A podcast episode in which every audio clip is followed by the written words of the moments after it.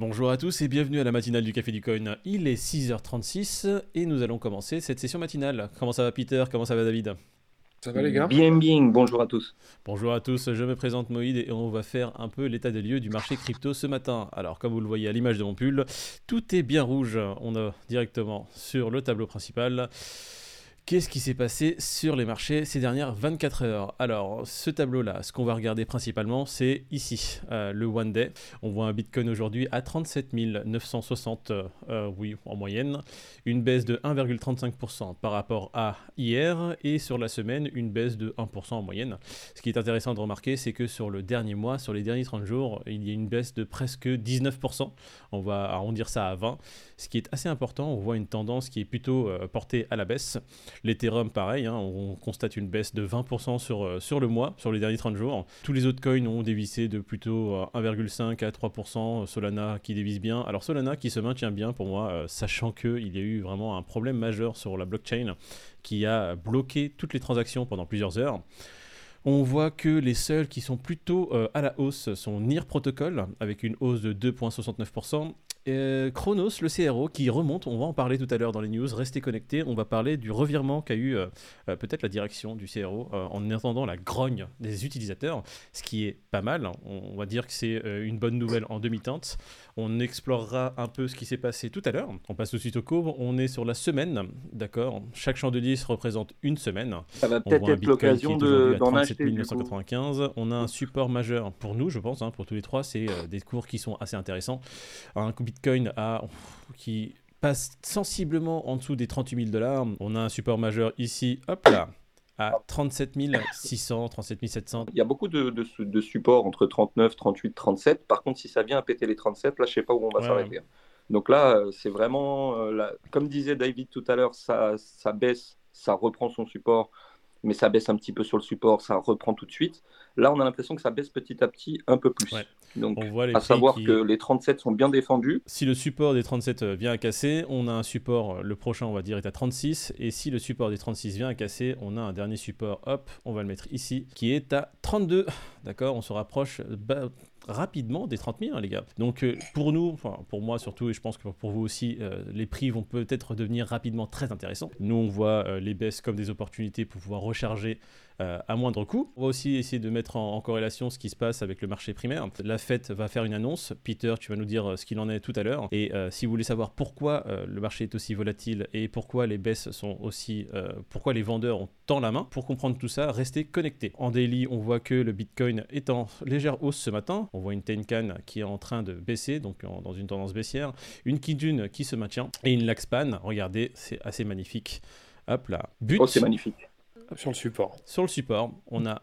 c'est vraiment magnifique. Franchement, c'est beau. On voit une Lagpan qui arrive au support des 37, hop, qui remonte, hop, et qui revient et qui rebondit, hop là, ici. Et donc, ce qui fait que les prix, pareil, hein, euh, suivent un peu la tendance. Ils rebondissent sur ce support des 37 qui fait vraiment son travail. L'Ethereum, pareil. On va remettre ici les résistances. On a ici un support sur lequel les prix butent à 2780. La Laxpan qui arrive sur le support, qui rebondit. Les prix, pareil, qui arrivent sur le support. On a euh, les, vendeurs qui euh, arrivent à quand même, on va dire, dépasser, casser un peu les supports, mais on a les acheteurs qui sont là pour reprendre la main. Les vendeurs et les acheteurs sont toujours dans une bataille bien rangée. En tendance semaine, voilà ce que ça donne. Les supports, hein, j'ai même pas à les changer ils sont à peu près similaires. On a un support majeur à 2500 ici qui a été tapé le 14 mars. Hop, on voit, il fait un range. Un range, c'est on va dire que les prix sont compris entre dans un, dans, un tunnel. Le range se situe entre le support des 2750 et la résistance haute des 3500. Pour, pour trader le Bitcoin et l'Ethereum en ce moment, c'est pas ce qu'il y a de mieux. Donc euh, continuons DCA là-dessus. Et puis... Pour ceux justement qui font, on va dire, des trades, on va pas regarder ça à la semaine, on va regarder ça en daily. Voilà, là franchement, pour une personne qui veut faire un trade sur l'Ethereum, alors on ne conseille pas de faire des trades, on n'est pas conseiller financier, tu passes en 4 heures. En 4 heures, tu vois un peu plus. Hein. On a le support ici qui fait bien euh, son travail. Bon, le support est un peu plus bas. Hop, on prend ça. On met un support plutôt ici. Hop, 2772. Tu vois que la Tenkan est là, qu'elle va refouler les prix vers le bas. Elle a été tapée une fois, on voit directement les prix qui ont ici été refoulés. D'accord? Voilà, le support fait son travail. Il y a un beau rebond. Elle se fait taper souvent, la Tenkan, en ce moment? Pareil, ici, quand les prix remontent, on va dire sur le 4 mai, la Tenkan refait son, travail de résistance. Hein. Voilà pour l'Ethereum. Hein. On voit que ça tape les supports et ça rebondit correctement. Là, on va dire qu'il y a un range, donc les prix sont compris dans un tunnel qui se situe entre le support des 2772 et euh, la Tenkan qui se situe aux alentours de 2800. Les prix montent jusqu'à 2800, se font refouler par la Tenkan. On a vu aujourd'hui que euh, les prix ont essayé de casser la Tenkan et rejoindre la Kijun, mais tout de suite ont été refoulés par les vendeurs qui auront pris la main. Alors, vu qu'il va y avoir des annonces assez importantes de la Fed, on va voir ça dans les news avec Peter tout à l'heure. Le marché pourrait être différent durant les prochaines 24-48 heures. À rester connecté pour comprendre tout ce qui se passe. On va regarder en revue rapidement maintenant le marché primaire. Le CAC 40 qui est en légère hausse, on a un CAC à 6476,19 et le Nasdaq qui est à 12 563,76, une hausse sur les dernières 24 heures de 0,22%. On va juste regarder le marché et s'adapter. D'accord? Il ne faut pas paniquer s'il y a des baisses, d'accord? Il faut avoir un mindset qui soit plutôt malin. S'il y a une baisse, c'est une opportunité à voir sur quel marché, sur quel, euh, sur quel produit on veut rentrer. Et quand le marché reprend des couleurs de façon normale, on fait des profits, messieurs. Nous, ah je, sais que je suis dans une période où justement ça peut bouger très rapidement et je sais que ça va être dans ces, périodes-là d'incertitude qu'il euh, il peut se passer quelque chose. Et j'ai pas du tout envie de le louper. Euh. Tout à fait. je suis positionné. C'est pas un conseil financier, encore une fois. Nous, on a des ordres sur les supports majeurs. Donc, euh, on a des ordres qui sont placés aux alentours des 30 000, d'accord? On a des ordres qui sont placés à d'autres supports ici. Si on doit, si on doit prendre les supports, c'est très simple. Hein. Vous regardez euh, là où les prix sont plus ou moins droits, d'accord? Là, on voit qu'il y a une sorte de plateau, une sorte de floor qui se fait.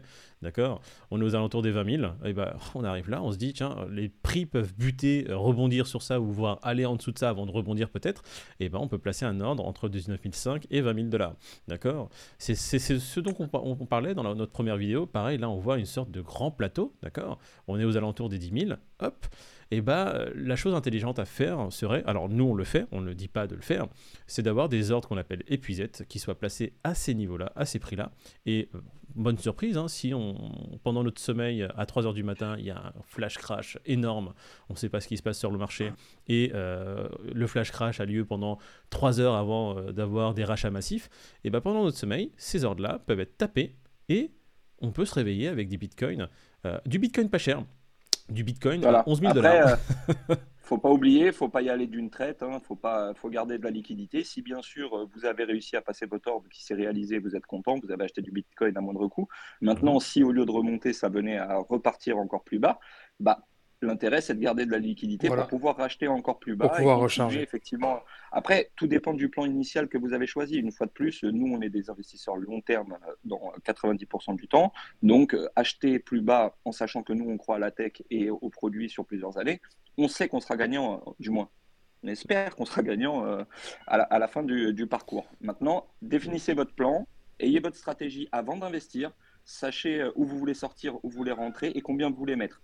À partir de là, après, vous pouvez y aller. Euh, normalement, il n'y aura pas de problème. On va passer au top et flop. Là, on va faire une petite section un peu marrante. On va regarder les tops et les flops. Aujourd'hui, on voit que le top euh, est gagné par Run Doge. Toujours pareil, hein. du Doge, du Run. On va rajouter du Shib un jour. Euh, tous les coin sheets un peu. Du Moon. Exactement. Le Run Doge qui a fait un plus 634%, 33 et qui demain, pour les gens qui sont rentrés, pour la majorité, vont se retrouver à moins 80%. Jamais ouais, il y a Nier. Euh... Nier qui a pris 3%, qui était pas mal. Après, tu as Chrono, que, comme tu l'as dit ce matin. Non, là, mais regarde, là, on est euh, sur du top qui est pas à 3%. Non, mais tu es loin, toi. Non, non, on, est on veut du plus 600%, nous, ici. 3%, tu, tu, tu, tu n'es pas dans le top. Non, je suis désolé. Ah, mais j'avais oublié que, tu, que Madame Irma, c'était ta tante. non, non, regarde, le Run Dodge, c'est pas Madame Irma. Hein. Euh, il est en top trend. C'est le premier coin qui a, il a fait plus 634% en 24 heures. Euh, le plus gros flop, c'est Shinja. Donc, c'est un mélange de Shiba Inu et de Ninja. Un Shinobi qui a fait moins 96%. Euh, je pense que les gens qui sont rentrés dessus ont pris une belle douche froide. Euh, ça a l'air d'être un bon pump et up. C'est normal. Voilà, exactement. Et est-ce qu'on a quelque chose de connu dans ce flop? Non, pas grand-chose. Donc, messieurs, euh, évitez à tout prix d'acheter des coins pareils. Hein. si vous voulez faire un profit x10, x100, euh, vous rentrez dans un groupe qui vous dit Ah, les gars, on va faire pumper un cours, venez avec nous, fuyez. Ce coin-là, voilà, ce n'était pas un coin à acheter de base. Je ne sais même pas pourquoi il existe et je ne sais même pas pourquoi les gens ont mis de l'argent dessus. Je ne sais pas ce que vous en pensez, les gars. Exactement. franchement, les, sites, les personnes qui te disent euh, tiens viens je vais on va faire pumper tout ça non non ça ça marche pas comme ça si les gens qui ont le plan en général ils le partagent pas il y en a que deux qui l'ont voilà. on passe sur le Crypto Free and Grid, messieurs, l'index qui montre un peu ce qui se passe. Très important parce que ça détermine un peu nos journées quand oh, même. ça. On a un Fear and Grid index à 21, on est dans l'extrême peur, d'accord? Euh, Les marchés ont peur, les réseaux sociaux ont peur. Voilà pour l'indice du Fear and Grid qui ne veut pas forcément dire grand chose, mais qui montre un peu, on va dire, le mood actuel des marchés et des gens, en partie, enfin voilà, de tout le monde un peu, euh, ce qui, ce qui est ressenti. Des médias, réseaux. Médias, réseaux. On va clôturer cette partie prix aujourd'hui. On va passer directement aux news. On va commencer par euh, Wikipédia qui arrête les paiements en crypto. C'est un peu étrange parce que, comment dire, ils disent que, que, que, le, que le Bitcoin est, très énergivore, que c'est pas éco-responsable, etc. Alors qu'on sait que, que le Bitcoin l'est de plus en plus. Et en fait, ils, ils refusent, euh, ils refusent tous les paiements en crypto-monnaie. Et il y en a qui sont vraiment, pour le coup, euh, pas du tout proof of work. Mhm. Mais ils ont décidé de tout, de tout refuser. Donc ça a été voté. Je pense qu'il y a eu un conseil d'administration ou quoi. Ça a été voté à 72%. Excusez-moi, parce que je ne connais pas la news. C'est qui qui a, annoncé ça? Wikipédia. Mais qu'est-ce qu'on en a à foutre de Wikipédia? En fait, en gros, ils... veulent plus la crypto. Ouais, ils veulent C'est eux qui vont perdre, hein. c'est eux que ça va desservir. Exactement. C'est très bizarre parce que tu as, beaucoup de cryptos qui sont en proof of stake, donc du coup qui, qui sont beaucoup moins énergivores que le proof of work, mais euh, Wikipédia, bah, manifestement, ne veut rien savoir. Ouais, mais ils assez... s'embêter, je pense. Mais comme tu as dit, Pete, comme tu as dit, Pete, je pense qu'ils vont ils seront plus perdants qu'autre chose euh, au final. Alors, ils perdent pas grand-chose. Il faut savoir que Wikipédia, ils ont beaucoup de, donneurs qui euh, utilisent plutôt des moyens traditionnels. Euh, apparemment, les donneurs en crypto ne représentent que 0,08% de leurs donations. Euh, et par exemple, l'année dernière, ils n'ont eu, eu que 347 donneurs en, crypto. Ils acceptent. Alors, ce qui est intéressant de voir, c'est que Wikipédia accepte la crypto depuis 2014, messieurs. Euh, et le vote a eu lieu euh, en commentaire. Apparemment, ils ont fait une demande directement en com, et c'est les commentaires des utilisateurs qui, qui, qui, ont servi de vote. Et il n'y a pas eu beaucoup de voteurs. Hein. Il, a eu, il y en a eu moins de 300. Et bon voilà, après quand vous avez des activistes anti-crypto qui sont présents un peu sur toutes les plateformes et qui sont eux vraiment actifs, et bah, ils peuvent faire pencher la, pencher la, pencher la balance. Hein. Si les autres ne votent pas, si personne ne vote et on a vraiment un pool extrêmement réduit de voteurs, bah, ça donne des décisions euh, qui sont pas forcément compréhensibles. Comme tu dis, David, comme il y a que à peine 300 voteurs, si je dis pas de bêtises, hein, après il faudra, vous me corrigerez dans les commentaires. S'il n'y a que 300 personnes qui ont voté et c'est tous des activistes anti-Bitcoin, qu'est-ce que tu veux faire? Voilà. S'il n'y en a pas d'autres qui se manifestent pour voter, bah, c'est une décision qui ne veut absolument rien dire. Alors, comme tu le dis, c'est toujours des, les, les, mêmes revendications. C'est pas green, euh, le Bitcoin est consommateur. Alors, j'aimerais bien un jour, si euh, on a un expert qui nous suit et qui veut bien faire le travail, ou nous, on le fera, j'aimerais bien avoir side by side, euh, la consommation euh, du, monde crypto et la consommation du monde fiat. Euh, c'est vrai qu'on dit que l'empreinte carbone des crypto-monnaies est énorme, alors que je pense que plus de 50% des cryptos est maintenant green, donc fait via énergie renouvelable. J'avais bien savoir l'empreinte carbone de la fiat pour mettre juste ça côte à côte et voir l'impact qu'ont ces deux billets. Voilà pour faire vraiment une un comparatif. L'écart est insignifiant. De... il me semble que ça a déjà été fait, ces rapports-là, euh, que ce soit sur les Fiat ou sur plein d'autres choses de courantes du quotidien. Mhm. Et il me semble que c'était insignifiant. Quoi. Donc c'est un faux débat, c'est une fois de plus, c'est essayer de réduire la crypto-monnaie ou la blockchain à ça. Quoi. Exactement. Euh, ça fait vraiment le je pense que c'est un faux débat et que dans quelques années, on n'en sera plus là. Pour le futur, si on démocratise un peu plus, on va dire, le domaine crypto et blockchain, ça pourrait éviter une empreinte carbone monstrueuse sur d'autres domaines qui pourraient devenir crypto et effacer leur empreinte carbone. On va, parler, on va passer à une seconde news, messieurs. On va parler du métaverse. David, qu'est-ce que tu en penses? C'est deux news en une, en fait. Mhm. Euh, j'ai l'impression qu'en ce moment, avec le métaverse, on est, euh, on est, on est early comme, euh, comme en 2010-2011 concernant le Bitcoin. C'est vraiment le début, donc à voir. Moi, j'ai bon espoir par rapport au métaverse. maintenant, déontologiquement parlant, est-ce que c'est bien ou pas C'est pas la question. Comme tu viens de le montrer, un campus universitaire, donc dans le même esprit. On a tendance à dire que quand on fait du télétravail à la maison, la maison devient le lieu de travail et ça peut être toxique. Alors que là, ça pourrait être une bonne alternative. Tu, entre guillemets, tu sors de chez toi sans sortir de chez toi. Quoi. On voit que le métaverse maintenant euh, commence à avoir plusieurs fonctions. Euh, les gens commencent à l'utiliser et à, le, à, en faire des outils en fait. Hein. Là, ce qui est intéressant, c'est que je, là, j'ai mis cette news sur un campus universitaire et apparemment qui est en Chine. Il y avait le Japon aussi où il y a déjà eu une rentrée des classes dans le métaverse. J'ai trouvé ça extrêmement intéressant mm. dans le sens où les, les, les, euh, les applications que pourra avoir le métaverse dans le futur sont euh, multiples, sont énormes. Je crois même sont infinies. Tu crées un monde dans le monde. Donc, euh, tu, de chez toi, à un moment donné, tu pourras, euh, tu pourras avoir des réunions de travail. Ça, ça va commencer à se faire. tu pourras aller à l'école. Donc, des gens qui sont. Alors, pour, pour comprendre un peu l'impact que ça peut avoir, je vais juste donner une des applications qui pourrait être mise en avant. tu te situes dans un, dans un pays du, pardon, du tiers-monde. Euh, tu n'as pas accès euh, aux routes, tu ne peux pas te déplacer parce que l'école est trop loin. Euh, grâce au métaverse, tu pourras peut-être suivre un campus universitaire, tu pourras peut-être suivre les cours Harvard. Donc, je sais pas moi, du fin fond de l'Afrique du Sud, tu ne peux pas te déplacer à Harvard. Le métaverse pourra te permettre de rentrer à Harvard si un jour Harvard décide de faire des classes dans le métaverse. C'est un très bon exemple. Ça, ça permet une espèce d'égalité des chances et euh, c'est vrai que c'est pas mal du tout. Quoi. Donc dans les 10-15, je sais pas combien de temps ça prendra, mais une fois que ce mode sera démocratisé et qui sera disponible partout dans le monde, euh, des classes dans le métaverse, dans un village même euh, au fin fond de l'Asie où tu as des maisons en cahute, ça sera possible. Des gens là-bas, des petites, enfin des enfants pourront avoir une éducation extrêmement poussé. Je, je, suis vraiment confiant dans le futur à ce que l'être humain soit assez intelligent pour le faire.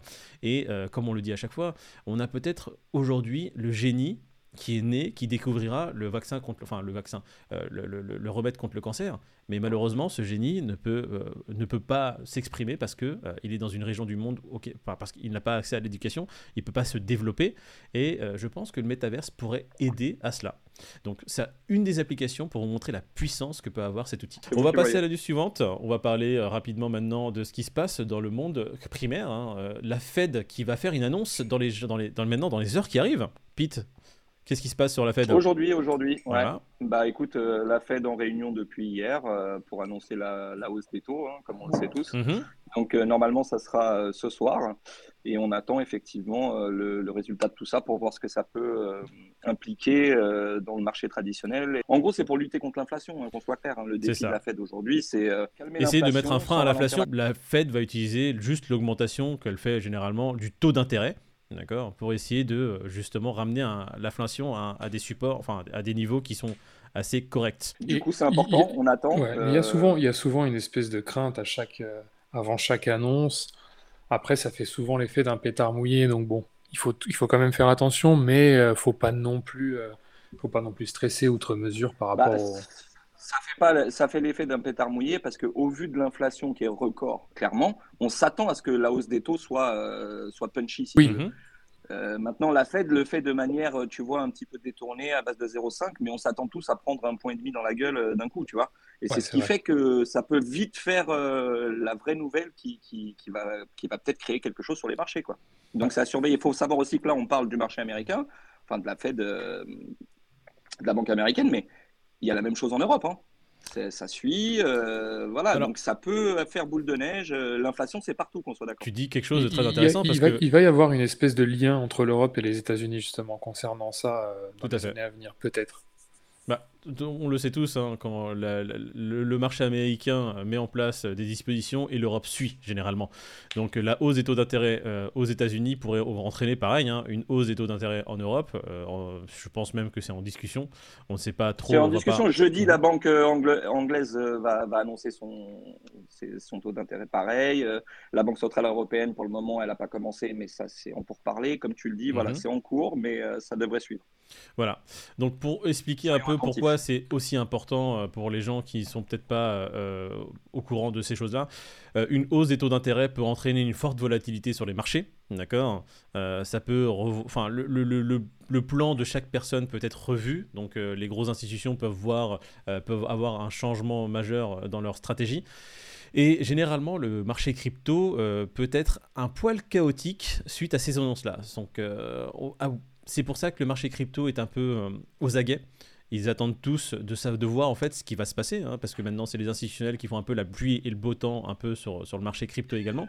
Donc euh, ils s'adaptent, enfin ils sont tous aux aguets pour voir quelle stratégie eux-mêmes vont adapter. Ouais, c'est ça. Là, on est sur une fine pellicule de glace euh, aux alentours des 37-38K sur le BTC. Mhm. J'attends la petite étincelle qui va le faire péter vers le bas, que ça soit la Fed ou n'importe quelle autre news. On sait que c'est très corrélé aux news, euh, il y a tout ça. Mhm. J'attends effectivement de voir qu'est-ce qui pourrait entraîner tout ça vers le bas ou vers le haut. En tous les cas, mes ordres sont postés placés. Tout à fait. On va terminer ces news avec la dernière qui va être crypto.com encore une fois. Ça fait trois jours d'affilée qu'on parle de crypto.com et euh, de ce qui se passe chez eux. Il faut juste un bref résumé pour les personnes qui n'ont pas suivi euh, les deux derniers jours. Crypto.com a annoncé un changement majeur dans leur politique euh, au niveau stacking et au niveau cashback sur leur carte bleue. Il faut savoir que si vous aviez une carte bleue chez eux, vous aviez des, un stacking assez intéressant. Hein. moi, par exemple, la carte me donnait un stacking de 10%. Euh, et euh, un cashback de 3%. Ils ont annoncé une baisse drastique de tout cela. Et euh, la rogne des utilisateurs sur les réseaux sociaux s'est fait entendre. Ça fait deux jours que le cours du CRO est en forte, en forte baisse. Si, en forte baisse. On peut dire que 10% de baisse sur le CRO, c'est une baisse assez significative. Et du coup, euh, la direction, euh, Chris, on, voit ici avec son tweet, en a pris compte. Je pense qu'ils ont eu un bon meeting rapide pour se dire, hé les gars, il se passe quelque chose d'assez fou et d'assez majeur. Qu'est-ce qu'ils ont fait? Ils ont rétro-pédalé. Ils ont annoncé que les changements euh, seraient revus. La baisse du stacking donc ne serait pas aussi significative.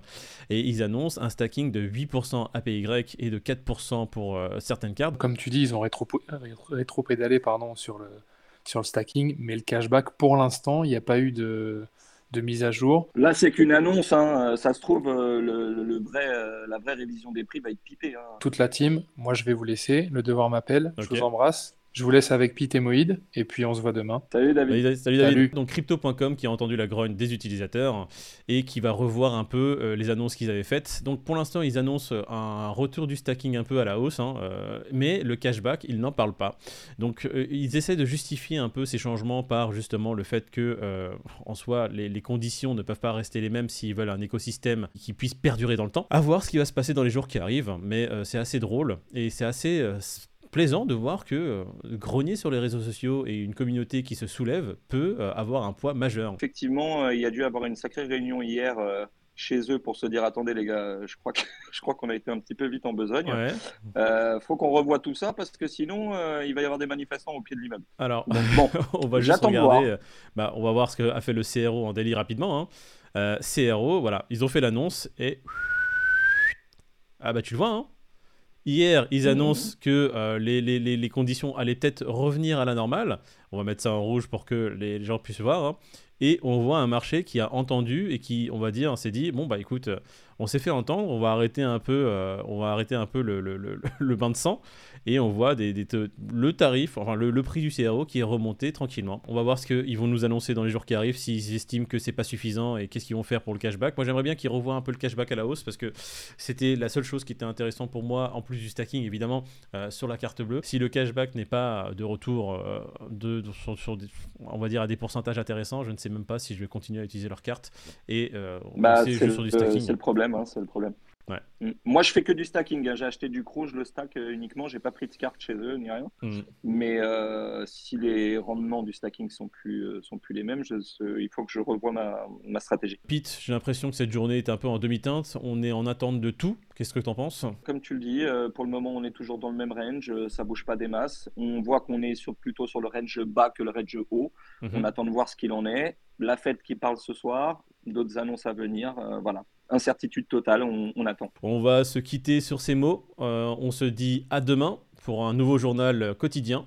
Messieurs, dames qui nous suivez, euh, bonjour à vous tous, euh, bon café, bonne journée, à, tous. Et puis, si vous voulez nous poser des questions, vous pouvez nous rejoindre directement sur nos réseaux, hein, Café du Coin, at Café du Coin, sur Instagram, pareil, at Café du Coin. Si vous avez des questions, posez-les en commentaire.